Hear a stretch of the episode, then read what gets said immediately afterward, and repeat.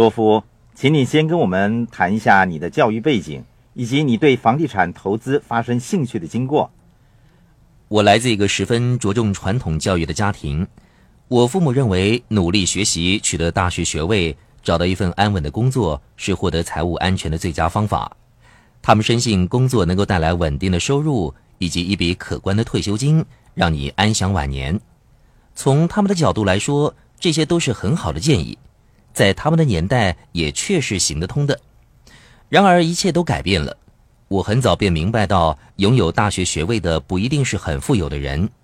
我最初在大学里从事有关工程的工作，那个时候我发现到，经常出现在我周围的工程师都不是富有的人，他们穿着的是破破烂烂的衣服，开的是老爷车，住的也不是特别漂亮的房子。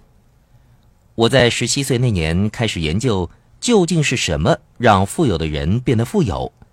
我读过不少百科全书、名人传记和自传，我想尽办法跟有钱人交谈，看看他们之间有什么共同的地方。事实上，他们相同的地方很少，跟年龄和性别没有什么关系，跟他们是否出生于富有人家或者国家也没有关系。从研究中，我归纳了以下两个方面：第一。富人的性格正直，从不食言。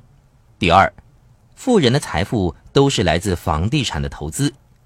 这就是我决定在十七岁那年开始钻研房地产知识的原因。我至今仍然从事电机工程方面的工作。我获得荣誉学士学位之后，便进一步修读硕士课程，最后取得电机工程学博士学位。我在高等院校整整度过了八年之后。有一家公司以年薪三万两千美元聘用我，那个时候我刚刚完成了一笔价值三万五千美元的房地产生意。我还记得当时我心里想着，我为什么要每年工作四十九个星期，每个星期工作四十个小时，每天早上八点或九点便要准时出现，对老板说：“早安，我回来了。”我有什么可以为您效劳的吗？为了区区三万两千美元的年薪。当你可以在一个星期便赚到三万五千美元的时候，你可以选择尽情享受那一年多下来的日子，也可以选择做另外一笔生意。财富和健康是用时间来衡量的，你可以选择每个星期只工作一天，其余的就是你的自由时间。是的，至今我仍然很喜欢工程这个学科，对工业技术仍然有很浓厚的兴趣。我也继续参与我的技术转让公司的业务，不过这些都是我的嗜好而已。我透过房地产的投资和买卖赚钱。当你购买第一个房地产的时候，你有多大的岁数？只有十七岁。从大学阶段到取得博士学位期间，你一直都有进行房地产的投资吗？是的。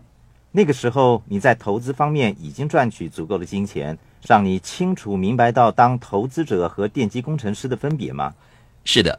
如果从头再来，我当工程师赚的钱可能比我当房地产投资者的多。但是我的经历让我明白到，房地产不但较其他投资项目好百分之十或二十，它的好处实在是其他投资项目无可比拟的。大多数的人之所以没有投资在房地产的市场，是因为他们没有钱。你当时只有十七岁，仍然是一名学生，又没有钱，那你是如何进行房地产的投资呢？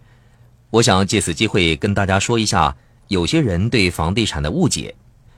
购买房地产其实是不需用钱的，你不用支付定金也可以购买房地产。可是人们总是说，没有可能的，一个价值十万美元的房地产，你至少也要先付一点钱吧？我重申，你绝对可以在不付定金的情况下购买房地产。作为一名学生，你是如何筹集资金购买房地产呢？我在一家银行成功申请了一笔学生贷款，我把其中一部分存入了银行，并用其余的申请了一项抵押贷款。然后我跟卖主说：“如果你愿意减收三万元美金的定金，我就买下这个房地产。”